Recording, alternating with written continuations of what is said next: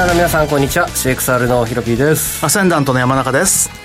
リスナーの皆さんこんにちは。内田まさです。この時間はフォレックスチャンネルをお送りしていきます。改めましてパーソナリティはヒロピーくんと山中康さんです。よろしくお願いします。お願いします。現在ドル円123円53銭から54銭124円台もありました、うん、すごいですねあらどうしたんですか山中さん。ちょっと体調悪かったんでねあの先週あたりから。そうなんですよ。山中さん体調が悪そうそれでちょっと今日も大丈夫です今日は、うん、まあ大丈夫です。一応。落ち着いてきた。もう今落ち着いてます。そうですか、はい、ここからの判断ちょっと為替ね本当買っていっていいもう長期的にはっていうか中長期的には行くしかないかなとは思いますけどね。上に、うん、だから目先はどうでしょうねまあそうですね、はい、波もありながらですからね本来の場合はね、うん、でもまだまだなんか加速してるって感じがありますけどひろぴくん。はい。いや久しぶりに大勝利でした。うん。無双してました。あらもうでも手締まったんですか？えー、っと8割方手締まってもう一発買い売れようかなああじゃあチャンスを今考えてるところ、うん。ですね。もうドル円クロス円総なめして拾って。すごい。思いっきり突破ったんでいやよかった。1月、2月負けた分倍返ししておきました。おおいいですね、はい、2週間で取れました。ね、次は買うタイミングまたね探していくと思うので。で、今ドル円は122円台にもう差し値並んでるんであそうなんですね、はい、そういう意味ではこの方のデータも役に立つんじゃないかと思いますよ、はい。まあ、大いに立たせていただきまして、前回のはい、今日のゲスト個人トレーダーの川崎ドルエモンさんです。よろしくお願いします、はい、川崎ドルエモンです。はい、よろしくお願いします。今日もたっぷりデータをお持ちくださってるんですよね、ありがとうございました、ね、後からたっぷり。焼肉でもご馳走します。ありがとうございます。私も。えー、関係ないでしょ。なんで？なんでよ。いいですよ。腹飯しか食べちゃった。はい、ぜひぜひ行きましょう、はい、えー、皆さんもぜひですね今日の川崎ドルルエモンさんのアノマリーのデータ聞いていただいて、はい、チャンスえー、掴んでいただきたいなと思います。この番組は YouTube ライブでも同時配信しています。動画配信につきましてはラジオ日経の番組サイトからご覧いただけます。その YouTube ライブに連動したチャットもありますので皆さんのご意見ご感想そしてトレード結果などお寄せいただきたいと思います。それでは番組進めていきましょう。この番組は forex.com の提供でお送りします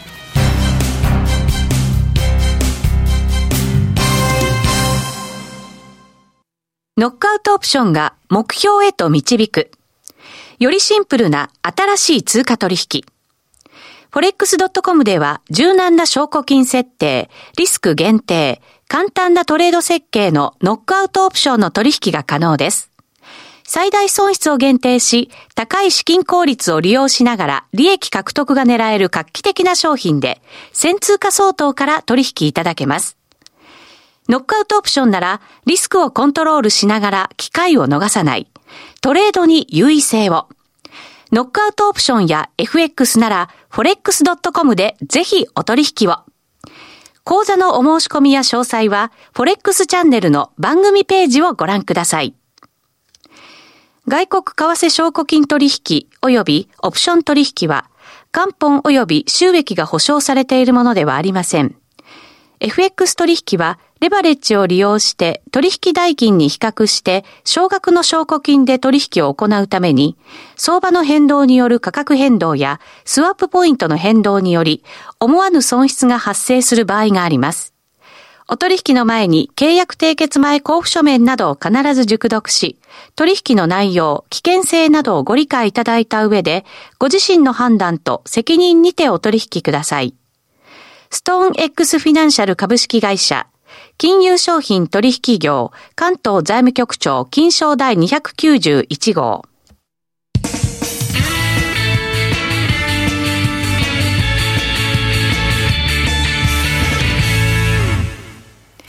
さあ、それではまずは、 Weekly Forex Strategy のコーナーです。このコーナーでは、最近のトレードとマーケット戦略について伺っていきましょう。山中さんはトレードお休みだったということなので、はい、ね、はい、ヒロピー君からじゃあ、トレードの内容を伺っていきましょう。ドル円。ドル円。から、ドル円。120円。前後で買ってたやつが123円で決済しまして、うん、昨日オーバーシュートしていただき125円を見て。チと思いながら、ね、タッチしましたよね、はい、いやすごかったですね。久しぶりにつけに行ったって感じでしょあれは。そうですね。一回あそこつけないと許されないって感じです、ね、で僕はあの123をつけたと思ってそこからもう鼻かなと思ったら、まさか2円オーバーシュートですね。その午後に。いやびっくりしました。わずか1234567時間の出来事でしたね、いや早かったですよね。またこれ、下ってくるのもちょっと早くて、いやすごいですね。どうなっちゃうのかなって思いましたけど、はいまあ、久しぶりなダイナミックな相場で楽しんでます、僕は。あえっ、と、まあ、引き続きなんかもうね、ニュースで報道されてますけれども、はい、130円という大台をまでは、なんか許容するそうな感じの、130円だったら介入とかなんかいろいろ考えましょうみたいな配信が流れちゃってるので、財務省からも、はい、あれじゃあ130円まではいいんだと。テクニカルにもねちょうどあの変動相場制移行後の308円と、はい、その後の75円台の、はい、あのあれです。一番最初のちっちゃい23.6バー、はい。はい、が130円ぐらいですよ。あ決まった。大体。整いました。あの、月足で見るとそのぐらいでして、僕もだから、どこまでなのかなと思って。つまりまだもう一回下やるんですかね。年足チャートですね、つまりそれは。まあ年足でもまあ月足でもいいんですけど、はい、長いので見ると、うん、またもう125円の86銭なんてあっという間じゃないですか。そうですね。だから、じゃあ次何なのかなと思って見てたら、うんうん、まあ大台、ほんで、過去見ると、130円ぐらいから135円ぐらいのところって、なんとか折り返してるんですよね、はい、上上トライしてて、はい、だからやっぱり130円っていうのは、抜けないかもしれないですね、今回も、ね、ちょっと長め見てみます、ちゃんと、はい、見てみましょう。はい今日もですね、YouTube ライブをご覧の皆さんには、 TradingView のチャートを使って解説してまいります。この人気の分析ツール、 TradingView は、forex.com で口座を開設していただくと利用できる便利なツールとなっていますので、ぜひ口座を開設して使ってみてください。ドル円の長めのチャート多分ね、フォレックスドットコムさんとか、ブローカーさんでは見れなくて、IDC しか見れないと思います。IDC にしました。うん IDC で見ると、その1975年ぐらいからのがあるので、そこがまあ本当はあの微妙に1円ぐらい違うんですけど、まあ、ほぼほぼ正しいんで、はい、1974年だか5年の高値と、はい、えー、その後の本当の安値、はい、でやってみると、意外とね、そう130円ぐらいなんですよ。なるほどですね、お待ちください。えー、でもこれ、この130円ですか、抜けたら。結構すごい相場ですね。そうそう抜けたら相当やばいだから抜けさせないんじゃないかっていうのでで今日もアメリカの財務次官代理ですけどね。でも一応まあ財務次官と日本の財務官とが話をして、うん円安だという、うん、多分これ、アメリカからひょっとしたら行ってきたかもしれないなっていうのがあるんで、円安すぎるぞと、うん、ちょっとそれは気をつけた方がいいかなっていう、短期的にはね、うん、でも、時々そういう口先介入的なものが入る、うん、ですよ、今の円って、トルコリラと同じですよ。え、何をもって？えもう弱い国の通貨は徹底的に売られる、もう介入じゃ止まんない。逆に大丈夫かっていう相談ですかね、アメリカから。まあね、何の話だか詳細がわからないんだけど、ただあの、表に出てきてるのは、まあ、ちょっと円安なんで、為替相場を注視すると、でこれ4回目ですよね、財務省から出てきたのっていうのは、今月入って。あもうそんなにもうそうです、ね、あの財務官が言ったのと、あとはその、まあ、財務官が2回言ってて、あとは財務大臣が2回言ってるんで、うん、あ今日で4回目ですね、ちょうどね。だから、でも止まらないです、ね、止まらないんですよ、だトルコだっていくら介入したら止まらなかったじゃないですか。弱い国の通貨は とにかくひたすら売られる。もう弱い者いじめですから、うん、まあそうですね、うん、以前もねあったようにですよねだからちょっとね今度は逆にひょっとすると、うん、円安が止まらないっていう動きになるかもしれないですよ、そしたら140円ですよへえこのでも160円とかも抜けてきたら大変なことですよ、ね、ひょっとしたら来年150円かもしれないですよ、うん、140、160円150円予想いっぱい出始めましたからね、アメリカ。で、本当、うん、都市銀が真面目なレポート。まだ130年までしか聞いてないや、ね、2年ぐらい経って黒田総裁は退任してる時にああの時のは失敗だったって後できっと思いますよ、うん、あんなこと言わなきゃよかったみたいなね。いやそうですよね、うん、おそらくねある意味歴史に名を残す、うんまあ、歴史に名を残して何もやってない総裁10年もいたのに。っていうね、うん、もう10年ですもんね、今もう9年でしょ。だってあと1年ですよね、でもこれ私たちの資産も目減りしてるってことを、はねちゃんと考えておかなきゃいけないと思うんですけど。本当にね食べ物どうするかっていう話になりかねないですよね。もうどんどん値上がりしますよきっと、うん、そうですね、これ冗談じゃなくマクドナルドとか高くなっちゃったりして、ね、高くなるでしょうね、あの小麦製品はみんな高くなるんじゃないですか。だから米食えってことですよきっと。そう米だけは値上がりはしない。米は日本で作れるからね、自給自足、でもエネルギーはないですしね、塩むすびとふりかけご飯まあ美味しいですよ。それはそれでね。パンとかパスタダメなんです、まあねそうですね。がらりとなんかね、変わりそうですけど、本当今冗談みたいにこう言ってますけどそういうのいや全然冗談じゃないですよ。そうですよね。本当に本当に気をつけた方がいいんじゃないかと思いますよ、そうですね、で今だって円安で喜ぶ人なんてほとんどいないんですから。うん。トレーダーだけじゃないですかポジション持ってる。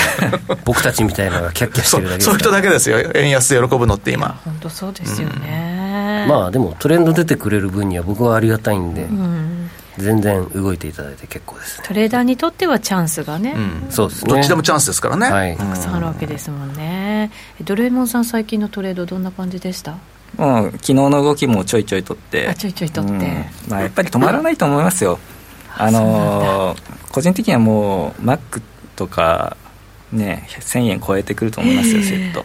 気軽に食べられなくなっちゃいますね、うん、うん、であの電あのガスも今すごい値上がりしてて、はい、あの調べたんですよ。去年の4月の価格より25%上がってるんですへえしれっと、はい、実は。みんな意外と知らないんですけど、うん、天然ガスも高くなってはい、都市ガス25%上がってるらしくて、4月の卸まあそうやって考えるとやっぱねガスも輸入品ですから、うん、でも CPI に入れられてないんじゃないかと。計算いや入ってますよ。だから多分どんどんあのありますかね。今後反映してっていうかだから4月以降いろんなところに出てきますよそういう数字が、本当に出てくれるだから5月発表される数字はもう間違いなく CPI2% 超えてますよ、ですかね、うん、値上げらしいですよ本当に。そうですよね。いろんなものがね、値上がりしちゃいますからね。だって電気代だって間違いなく上がりますよ。そうですね、何も安のって話ですからね、火力発電やっぱり多いですからね、日本は。そうですね、いや本当止めようと思った時に止まらないですよね為替もね、うん、そうなった時の影響がかなりちょっと心配はされますけど、ね、ドイツみたいになっちゃうかもしれないですよ。ドイツみたい、だってドイツって2022年の1月に電気代6割上げたんですよ、うん、そんで今度またあと4割ぐらい上がるんじゃないかって話が出てて、今のイギリスもそんな感じです、ね、だからヨーロッパみんな大変ですよ。倍以上ですね、うん。そうですね。なんか電気ガス水道一人暮らしで67万円かかってるとか電気代がもし本当にあのガス代も上がりじゃないか、電気代だって間違いなく上がりますよね、うん、そうですよね、だからこの辺りちょっとそのまあウクライナ情勢早く落ち着いてくれれば少しずつまたちょっとね環境変わるのかもしれませんけど、長期化しそうじゃないですかねこれね。ロシアとそうするとだって小麦だってそうでしょ？あの辺、うん、穀倉地帯でね、うん、農農業がいいんじゃないですか？転職するには。農業しながらトレーダーって最強かもしれないですよ、うん、いいと思います。そうです。昼間はだから農業で、夜はトレーダーを、ニューヨークタイムで、うちさん見上げてる。なんでですか？やろうとした。やろうかななんて一緒に小麦でも栽培でもほら農業するのに土地が必要だなと思った時にね。えだからそれは農地なんてただみたいなもんですから。あの人人手不足でね。要はそりゃそうですか。後継者不足で。まあそうですね、そういうところに貢献はできるかもしれない。人手としてね。うん。そう。まあ、それを考える前に、まあ、為替の方向をね、はい、これ、まあ、上がり下がりはしながらも長期的に見るとやっぱりやっぱ円安にも、うん、あの悪い円安サイクルに入っちゃったんじゃないかなっていう。うんいや楽しみですね、うん、やられないようにしない。円安になるわ FX でもやられるわだったらもう踏んだり蹴ったりですね。まあそうですよね。だからどこかでそういうチャンスでなんかね、利益になるものをやっぱりねしっかりと。はい、手元にポジション手を取っておかないといけないかなと思ったりもしますよね。まあ、それができるのは FX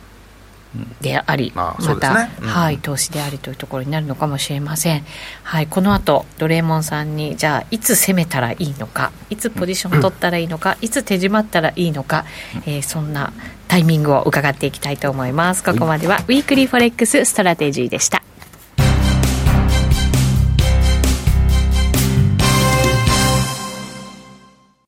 ノックアウトオプションが目標へと導く。よりシンプルな新しい通貨取引。forex.com では柔軟な証拠金設定、リスク限定、簡単なトレード設計のノックアウトオプションの取引が可能です。最大損失を限定し、高い資金効率を利用しながら利益獲得が狙える画期的な商品で、1000通貨相当から取引いただけます。ノックアウトオプションなら、リスクをコントロールしながら機会を逃さない。トレードに優位性を。ノックアウトオプションや FX なら、forex.com でぜひお取引を。講座のお申し込みや詳細は、forex チャンネルの番組ページをご覧ください。外国為替証拠金取引及びオプション取引は、元本及び収益が保証されているものではありません。FX 取引は、レバレッジを利用して取引代金に比較して少額の証拠金で取引を行うために、相場の変動による価格変動やスワップポイントの変動により、思わぬ損失が発生する場合があります。お取引の前に契約締結前交付書面などを必ず熟読し、取引の内容、危険性などをご理解いただいた上で、ご自身の判断と責任にてお取引ください。ストーン X フィナンシャル株式会社、金融商品取引業、関東財務局長、金賞第291号。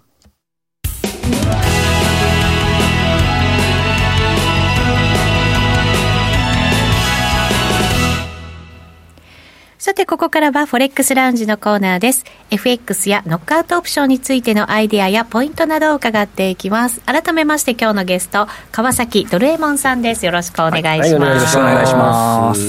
3月のデータ、アノマリ教えていただいたじゃないですか、前回の出演時。はい、どうでした、結果は？まあ、予想通りと思いつつも、やっぱファンダも強いところもあるよなと思っているところですね。そうですね、はい、今回はそのファンダが本当にね、なんかこう、追い風になってっていう感じにはなりましたけれども、うんね、もうすぐ4月ということなので、今日はその新しいものも教えていただこうと思いますが、はい足元からい。きましょうか、はい、円高かなり、まあ、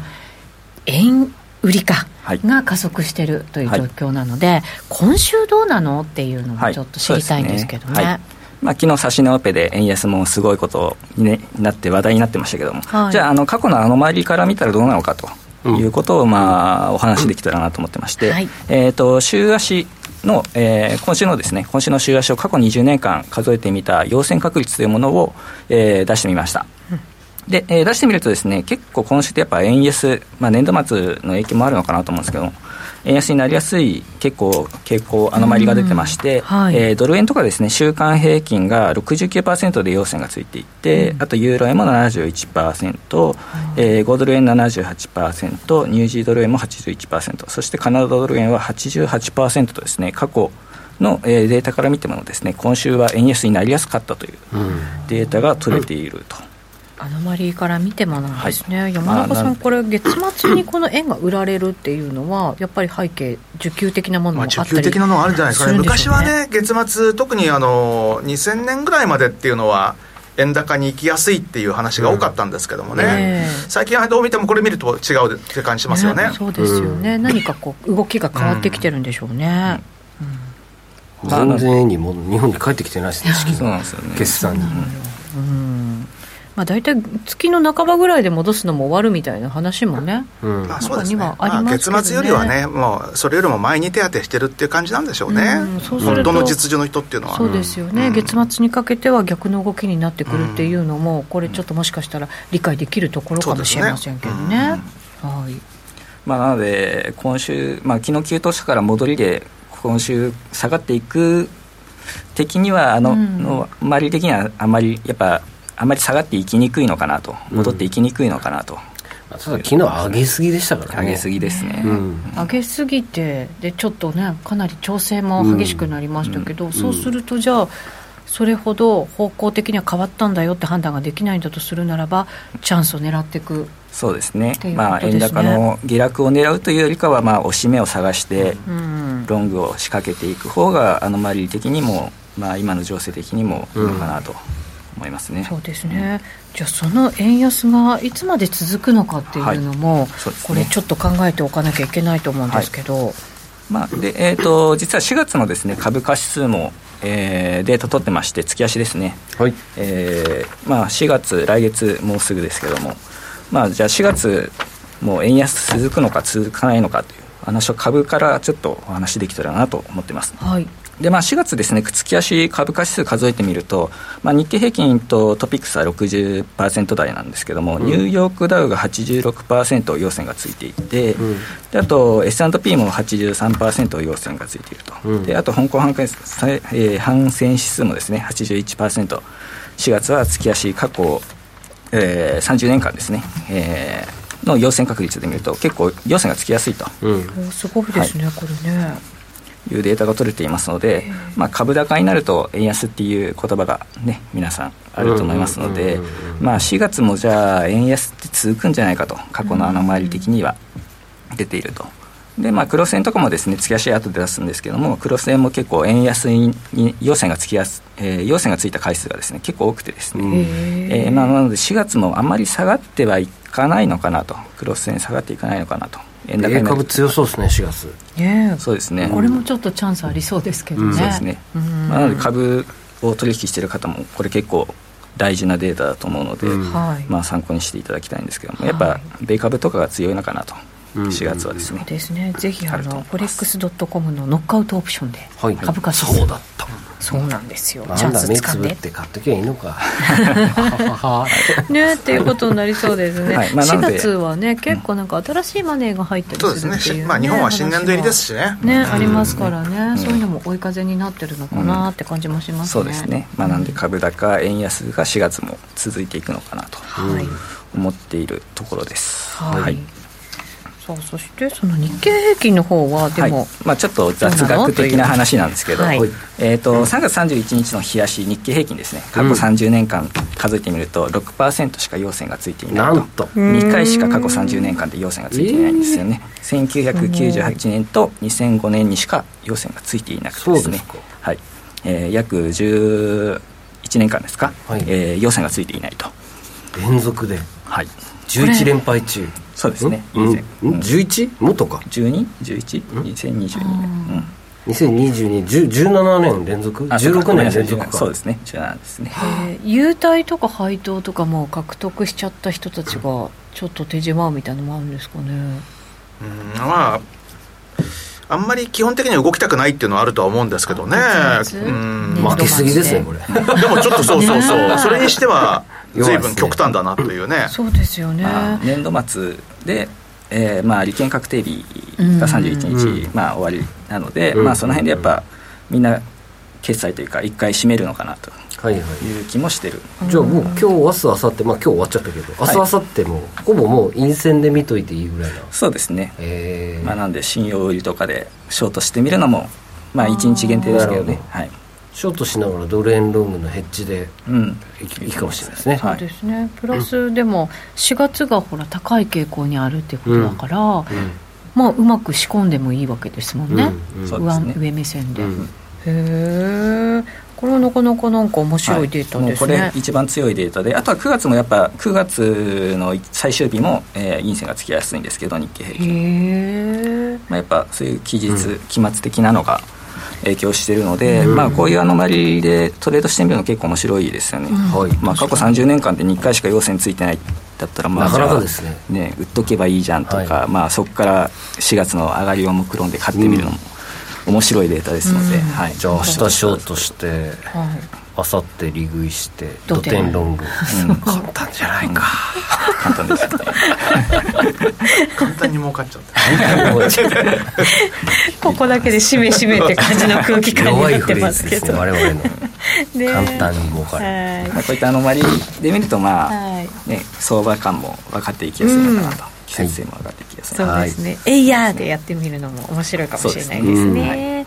さてじゃあもうすぐに4月相場入りということなので、はい、4月もそうです、ね、はい教えていただきたいと思います、はい、じゃあ戻って為替の話ですね、はい、えー、為替の月足もですね、えー、過去20年間数えてみたえー、データになるんですけれども、4月ってポンドドルがですね、陽線つきやすくて、うん、えー、過去20年間中17回陽線がついていると、うん、えー、実に85%の確率でポンドドルは陽線がつきやすい、はい、ついているのが、えーまあ、かなり注目なのかなと思っています、うん、で、えー、さらにですねポンド円も15回、はい、ポンドスイスランも15回とですね、はい、75%の確率で、えー、ポンド円ポンドスイスランは要線がついているので月足ですね、ポンドマンスリー全般強いって感じですね、そうですね。面白い。かなということが分かります。でまあ先ほど、えーまあ、株高になりやすいということで、まあ、ポンド円とカナダドル円もですねえー、このデータ4月見てみると、うん、まあ、ポンド円15回先ほど話したと、うん、あとカナダドル円が14回陽線ついているので、うん、まあ、円安しが、えー、円安まだ4月も継続してアノマリ的にはいくのかなと、うん、カナダ強いんですよね直近やったら、うん、あそうなんですか、うん、なのでやっぱカナダとポンドだなと思います、資源とかなんですかね、やっぱり、ね、逆になんか5ドルニュージーは4月あたりは弱いというやややや弱めなんでしたっけ？えっ、とどうでしたかな？普通ぐらいですか？はい。えーと、じゃあちょっとこれを月を日に落としていただくと、はい、よりなんかこう流れが見えてきますよね。で、まあポンドドル17回過去20年間ですね月足要線ついているということで、うん、まあ1か月4月あるって言っても30日ぐらいありますので、うん、まあじゃあその30日のいつ頃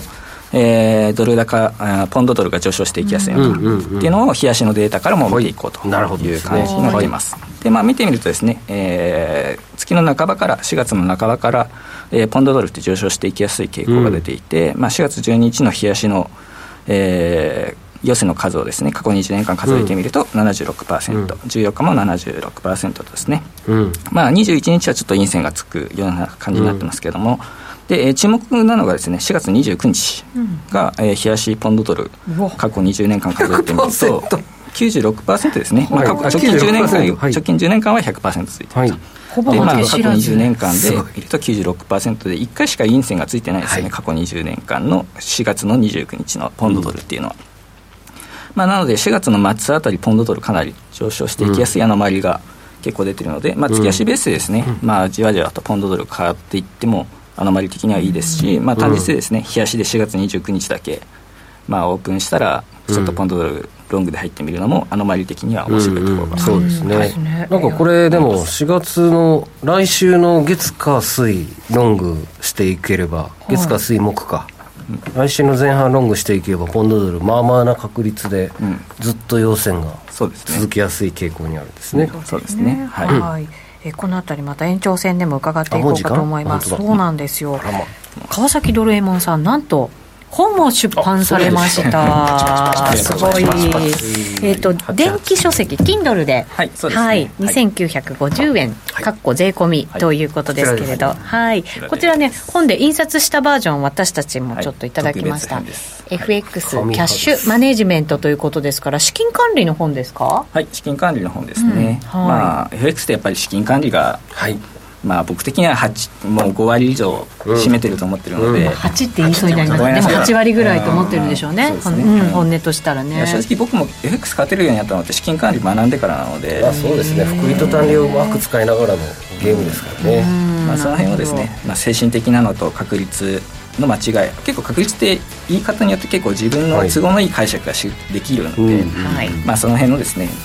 まあ、精神的にどう感じるのかっていうのも資金管理の中に入るので、はい、あのそのそのそのしれっとイラストは暴根十三なんですね。知ってますね。ぜひぜひ Kindle でご購入いただきたいと思います、はい、今日のゲスト川崎ドレイモンさんでした。ありがとうございました。この後延長戦ぜひご覧ください。この番組は forex.com の提供でお送りしました